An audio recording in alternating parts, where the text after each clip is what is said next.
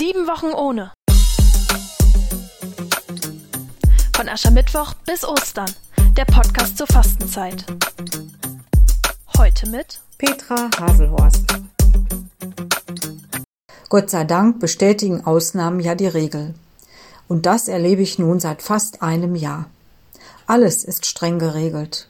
Besuchszeiten im Krankenhaus oder Seniorenheim, Termine beim Arzt oder Friseur, wer in die Notbetreuung von Kindergarten oder Schule darf, wo die leichte Maske reicht oder wo es FFP2 sein muss.